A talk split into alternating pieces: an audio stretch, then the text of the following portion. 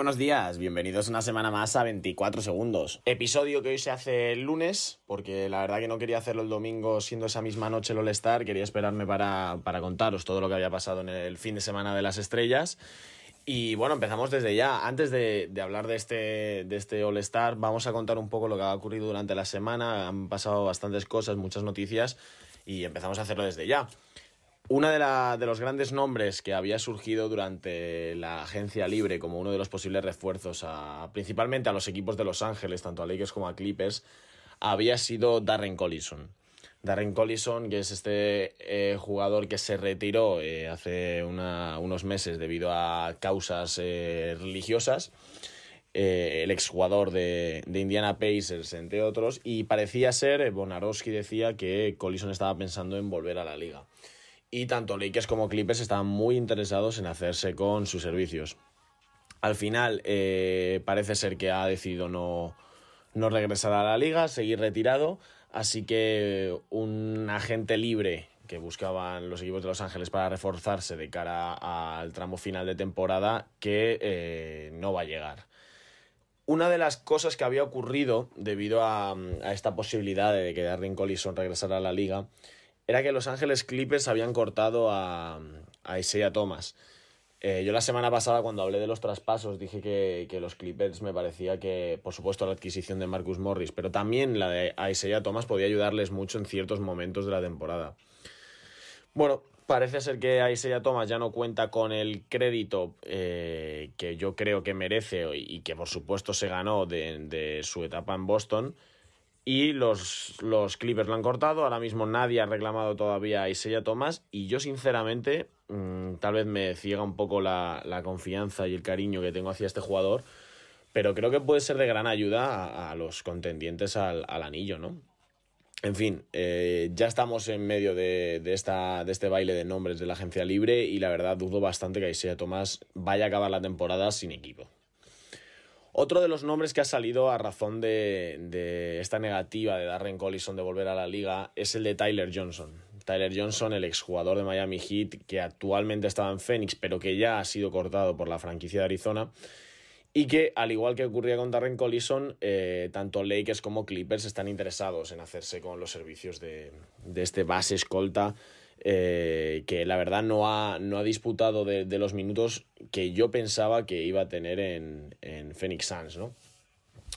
Otro nombre que puede reforzar mucho a estos dos equipos, a mí personalmente, eh, incluso llevando tiempo retirado, el de Darren Collison me parecía eh, mucho más atractivo para, para reforzar a, a, los angelinos, pero bueno, sabemos que estos movimientos, aunque parezca de nombres no muy digamos, no muy de estrellas, no nombres de jugadores eh, muy grandes. Eh, esto puede ser ciertos movimientos que te, te, dan ese último empujón que necesitas para, llevarte, llevarte el campeonato, ¿no? En fin, eh, otro de los nombres de los que, que, ha surgido en esta agencia libre ha sido Michael Gilchrist. Sabemos que los Hornets han hecho ahí un poco de limpia. a Marvin Williams lo cortaron la semana pasada y ya firmó con Milwaukee Bucks. Michael Kirk también ha sido cortado y tampoco ha durado mucho la agencia libre. Dallas ha reclamado sus servicios y para ello ha cortado a Ryan Brockhoff. Buen movimiento para, para los Mavericks que añaden a un jugador eh, muy bueno en defensa y cada vez mejor en, el lado ofensivo de la cancha, ¿no? En fin, eh, seguimos porque Kevin Durant eh, ha dicho unas declaraciones que no habrán sentado muy bien ni en Oklahoma ni sobre todo a, Russell Westbrook, ¿no? Eh, muchas veces a Kevin Durant en entrevistas eh, se le pregunta pues, por, todo lo que ocurrió en el momento en el que él deja Oklahoma y se une a, los Warriors, ¿no? Bien, jamás había hablado de la siguiente de esta manera, ¿no? Eh, Durant dijo que el gran problema que tenía en Oklahoma era que él jugaba con jugadores que eran atletas. Él jugaba con atletas, pero que no jugaba con jugadores habilidosos y que una de las razones que le llevó a cambiar eh, Oklahoma por, la bahía de San Francisco fue que no había jugadores en Oklahoma que metieran los triples y los tiros en suspensión eh, de una manera continuada, ¿no? en clara, clara referencia a Russell Westbrook. Rápidamente esto pues, se movió por redes sociales y demás y hubo un dato que la verdad dejan bastante mala posición a Kevin Durant, por si acaso no, no es ya uno de los jugadores más odiados de la liga y por, pues, vamos, sin ninguna duda, el más odiado en Oklahoma, salió un dato que le deja en muy mal lugar, porque durante los playoffs, durante los últimos playoffs en los que, en los que Durant juega con Oklahoma, aquel de la remontada de los Warriors en finales de conferencia cuando iban 3-1 arriba, eh, Kevin Durant tiene peor porcentaje en tiros de tres que Serge Ibaka, que Dion Waiters, que Russell Westbrook. Y ahora mismo eh, no me acuerdo quién era el, cuarto jugador. Había cuatro. Él aparecía como el quinto jugador en porcentaje de triples. No me acuerdo si era Andre Robinson, creo que no. Pero había un cuarto jugador que ahora mismo lo siento, pero no me acuerdo. Pero sí que recuerdo que el mejor porcentaje lo tenía Serge Ibaka. Luego estaba Dion Waiters. Luego Russell Westbrook tenía mejor porcentaje que Kevin Durant. Y Kevin Durant, si no recuerdo mal, estaba en el 27-28% de acierto. Es decir, vamos a ver, yo entiendo lo que. Yo entiendo a Kevin Durant con lo que quiere decir. Sí que es verdad que, que, Oklahoma era un equipo muy, muy físico. No era un equipo mm, dotado de jugadores, de triplistas, de tiradores y demás. Pero es que, ¿qué pasa? Que si no tienes triplistas o tiradores, no, no estás en un buen equipo. Bueno, yo para nada, esa plantilla de Oklahoma fue vamos, mm, preciosa de ver, eh, jugaban muy, muy bien al baloncesto. Y bueno, tuvieron la mala suerte eh, en esa final de conferencia eh, para volver a una final desde, desde aquella que perdieron con, con, los Miami Heat, ¿no? Pero yo no veo, la verdad, sin ningún tipo de sentido las declaraciones en este momento, ya después de tantos años desde que dejó Oklahoma, volver a reabrir esa herida y, y, y su enemistad con Westbrook. Es que, lógicamente, el palo Vamos a ver, Durando no va a decir eso refiriéndose a Dion Waiters o refiriéndose a Andre Robertson, refiriéndose a Steven Adams. Lógicamente se está refiriendo a Westbrook. Entonces, bueno, no entiendo yo muy bien este movimiento de Kevin Durant, pero más odio sin duda hacia, hacia el jugador de los Nets por parte, yo creo que ya de, de, de, toda la comunidad de NBA y más aún si cabe, si había alguien en Oklahoma que aún todavía le tenía cariño, pues, pues con estas declaraciones ha puesto punto y final sin ninguna duda, ¿no? En fin, más cositas que han pasado y ya empezamos a hablar del All-Star. Em, Paul George. Paul George eh, se ha vuelto a lesionar. No, realmente no lo han confirmado como una lesión, es una, recaída de, de, esas molestias que tenía en el aductor de la pierna izquierda.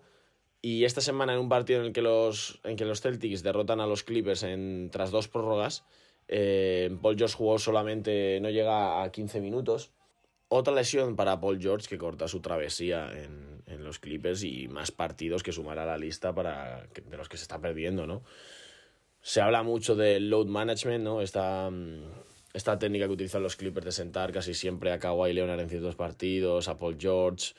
Bueno, parece que al final a Paul George no le va a hacer falta porque es que eh, está cuajando la peor temporada de, de los últimos ocho años y, y, no, para, no para de lesionarse, ¿no? no la verdad que no enganchan 10 partidos seguidos ni de ninguna manera.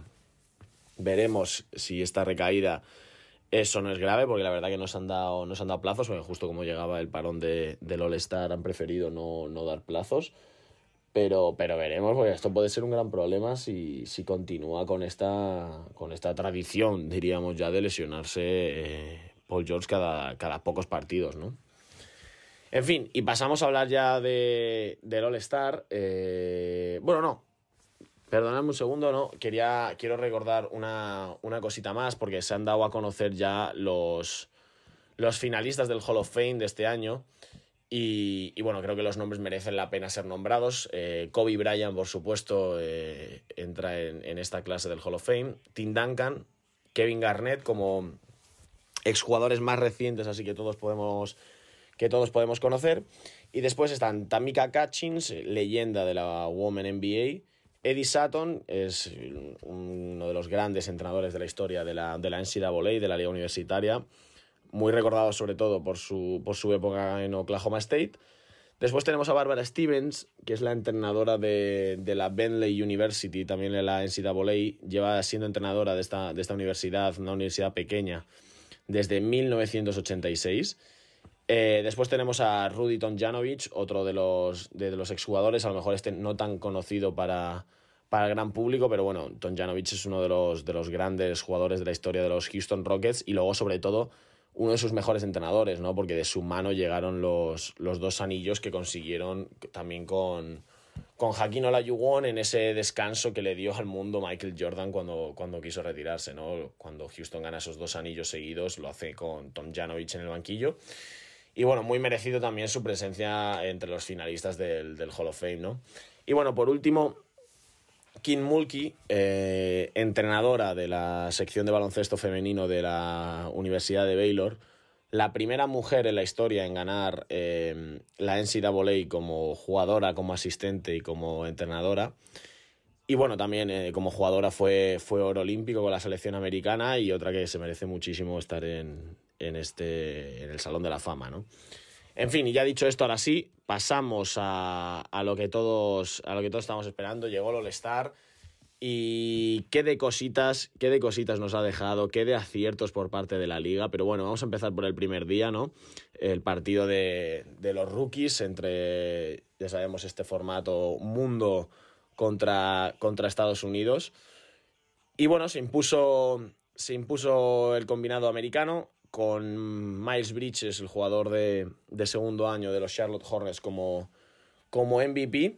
Y bueno, por llamar así a un poquito a algunos jugadores, eh, Zion Williamson, algunas actuaciones, ¿no? Zion Williamson acabó el partido con 14 puntitos. Eh, Colin Sexton hizo un gran partido con, 20, con 21 puntos. Por parte del mundo, eh, RJ Barrett eh, fue el mejor, 27 puntos para el jugador de los Knicks. Ha jugado mejor este partido que cualquier otro que haya jugado a lo largo de la, temporada regular, ¿no? Luka Doncic acabó con 16 puntos, 5 asistencias. Y bueno, también sorprendente, eh, Moritz Wagner desde el banquillo, eh, jugando muy poco, porque creo que fue el que menos jugó de la, del combinado mundial con 16 puntos, ¿no?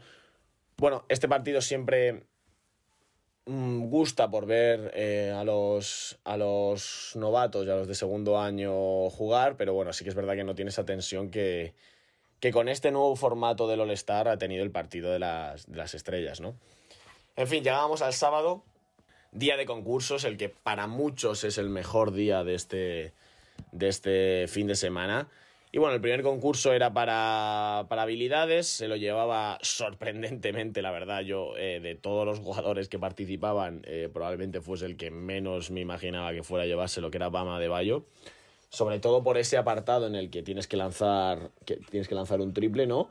Y, y sin, bueno, sin ningún problema, De Bayo consiguió encestar los triples para llevarse la, la, victoria.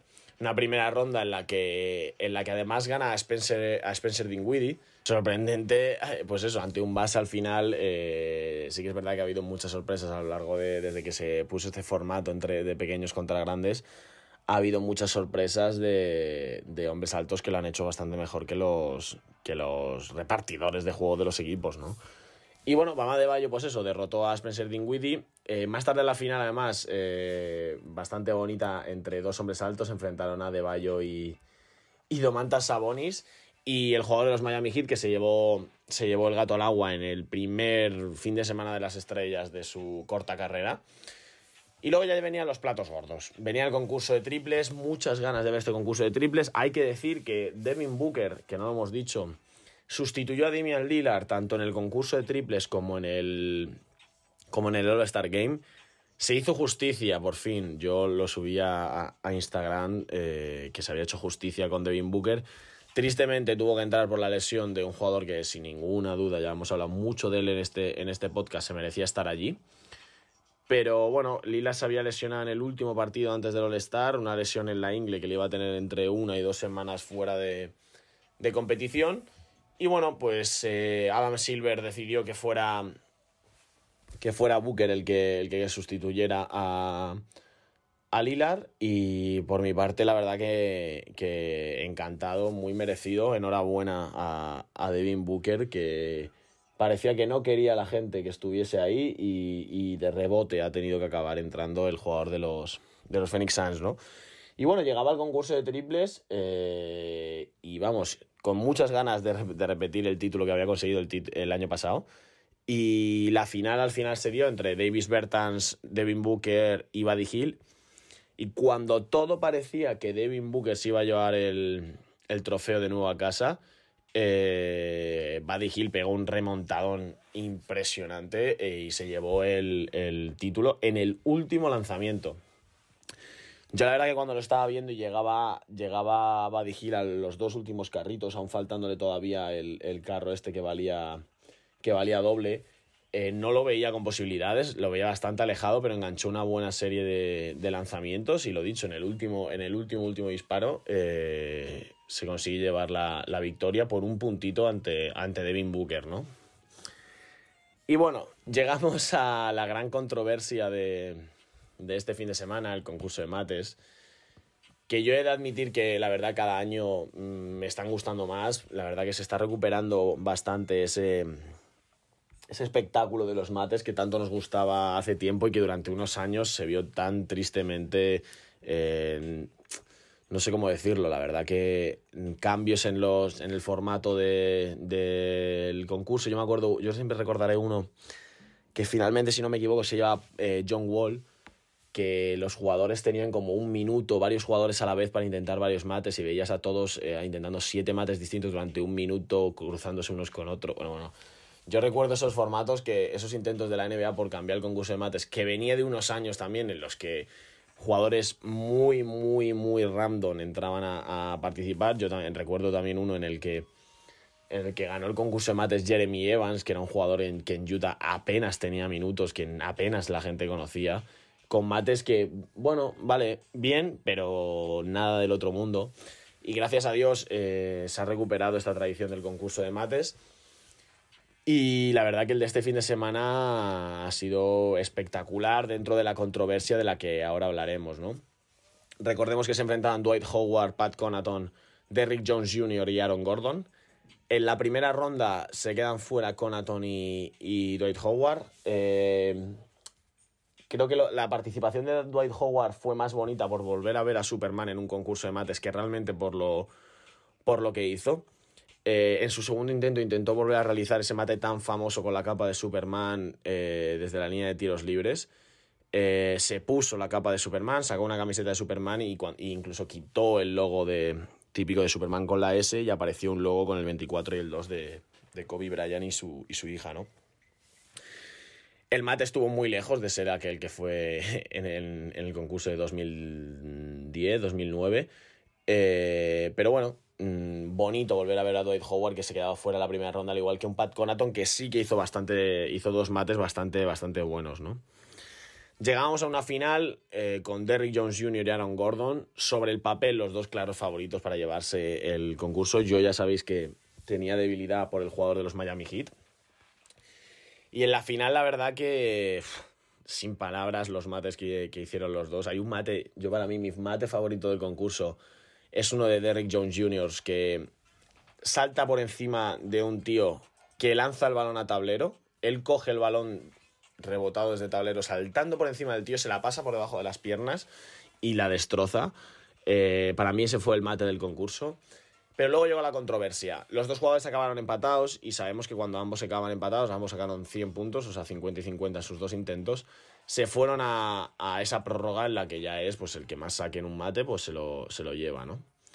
Bien, la controversia llega cuando Derrick Jones Jr. intenta hacer un mate muy similar a uno que hace la BIM para ganar el concurso de mates a Aaron Gordon, precisamente, en el que también se van a esta especie de prórroga, que es una especie de de Tomahawk desde la, desde la línea de tiros libres, ¿no? Eh, Derrick Jones Jr. no lo hace exactamente desde la línea de tiros libres, sino es un paso justo por encima de la... por delante de la línea de tiros libres. Y los jueces eh, le dan un 48. Y luego llega el turno de Aaron Gordon. Aaron Gordon decide poner a taco fall y saltar a taco fall. Bien, Aaron Gordon hace el mate, que es espectacular, pero sí que es verdad que, vamos a, vamos a ser sinceros, uno, Taco Fall está con el cuello hace un poco hacia abajo y luego le, le, digamos, no lo pasa limpio, ¿no? Que es muy complicado, estamos hablando de, de, de, una torre humana. Pero el mate no es limpio, pero sí que es verdad que por el espectáculo que monta, por poner a Taco Fall ahí, yo simplemente, por lo que fue, lo que rodea al mate más que el propio mate en sí, ya le hubiera dado la victoria a Aaron Gordon. Eh, porque la verdad que fue bastante original. Eh, Taco Fall, que es uno de los jugadores más queridos en la, en la, por la comunidad de la NBA, eh, aparecer en el concurso de mates, que le salten por encima, ¿no? Con lo difícil que, que es simplemente anotar ante él, que se lo digan a Sion Williamson, eh, pues creo que ya, solo eso le, daba la oportunidad de, llevarse por fin un concurso de mates que a mí me parece increíble que este jugador todavía no lo tenga.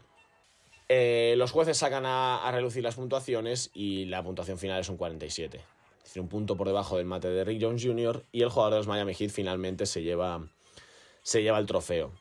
Bien, ¿qué pasa? ¿Dónde está la polémica? Bueno, parece ser eh, que entre los jueces, entre los que estaban Dwayne Wade, eh, Candance Parker, eh, Common, que fue, es un rapero americano que fue el MVP del, partido este de celebridades. Eh, luego estaba Scottie Pippen y el, el, actor que hace de Black Panther, ahora mismo la verdad que se me ha olvidado por completo el nombre. en fin, perdón.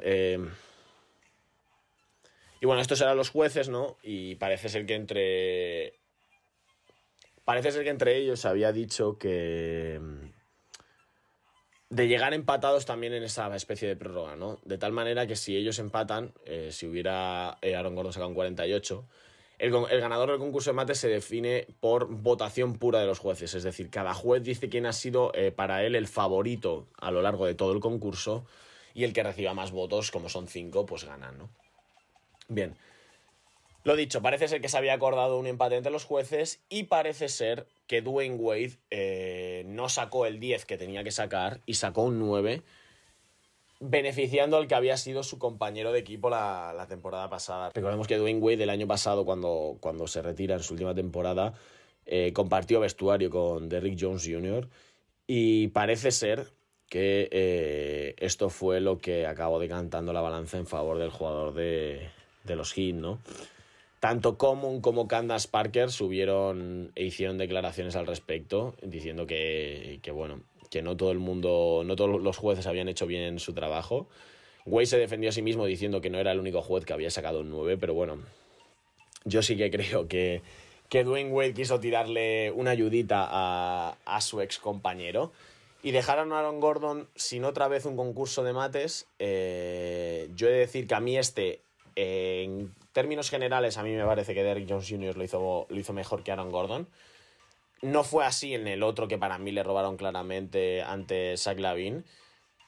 Pero bueno, Aaron Gordon estaba muy enfadado. Al final del concurso dijo además que ya le habían robado dos veces que no iba a volver a participar en, este concurso, ¿no?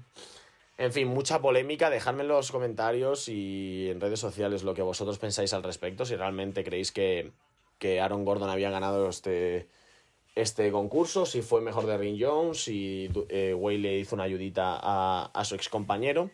Dejármelo para ver vuestras opiniones y a ver, a ver qué pensáis al respecto de esto, ¿no? Y bueno, llegamos al domingo, último día del All-Star, eh, el, gran, el gran partido, el nuevo formato de este partido y bueno, desde aquí yo ya aplaudo a la NBA por, por este nuevo formato eh, con el que sin duda han vuelto a, enamorar a los amantes del baloncesto con este partido del domingo, que siempre todo el mundo llegábamos como, sí, vamos a ver a los mejores, pero bueno, sin defender, haciendo unos mates, haciendo, en fin. Ya sabéis cómo era el, el, All-Star, ¿no? Y sin ninguna duda ha cambiado. Esto ha cambiado. Tres primeros cuartos increíbles, lo que decíamos, por separado los marcadores de, de, los, de los cuartos. El primero se lo llevaba el equipo de Lebron por 53 a 41 en el segundo cuarto el equipo ante Tocumpo dio un auténtico recital y se lo llevó por 51 a 30. El tercer cuarto acabó 41 a 41 con una canasta en el último suspiro de, de Rudy Gobert. Y llegamos al último cuarto. Bien, vamos a ello. Sé que es difícil de entender todo esto, pero, pero bueno, para los que visteis el, el All-Star ayer supongo que ya no, no habrá ningún problema. Una vez que acabaron los tres primeros cuartos, se sumaron todas las, puntuaciones. El equipo de Antetokounmpo sumó 133. De tal manera que sumarle 24 a esos 133 eran 157.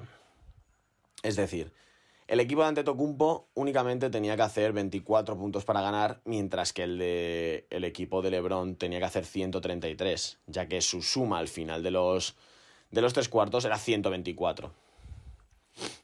¿Qué pasa? Que fue un cuarto cuarto, pero literalmente para la historia del All-Star. Eh, defendieron como nunca se ha defendido en un All-Star. Cada jugada había piques, faltas, las manos para robar el balón, para taponar. Era increíble, parecía un partido realmente de, temporada regular e incluso de playoffs, eh, con una tensión eh, increíble. Y lo he dicho sorprendentemente porque el equipo de LeBron al final tenía que hacer nueve puntos más que el equipo de Antetokounmpo. Se consiguió llevar la victoria 157 a 155 con un tiro libre de Anthony Davis. Anthony Davis le hacen una falta con 156 a 155 en el marcador, es decir, con anotar uno de los dos tiros libres le valía al equipo de LeBron para llevarse la victoria. Falló el primer tiro libre Anthony Davis, dándole tensión al partido. Y el segundo ya lo metió y el equipo de LeBron se lleva este primer All-Star con el nuevo formato.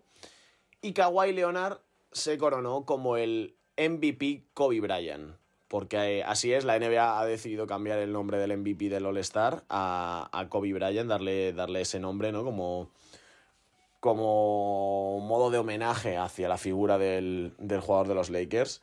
Eh, y Kawhi Leonard se coronaba con 30.7 rebotes, 4 asistencias y 8 de 14 en triples como el primer MVP Kobe Bryant del All-Star, ¿no?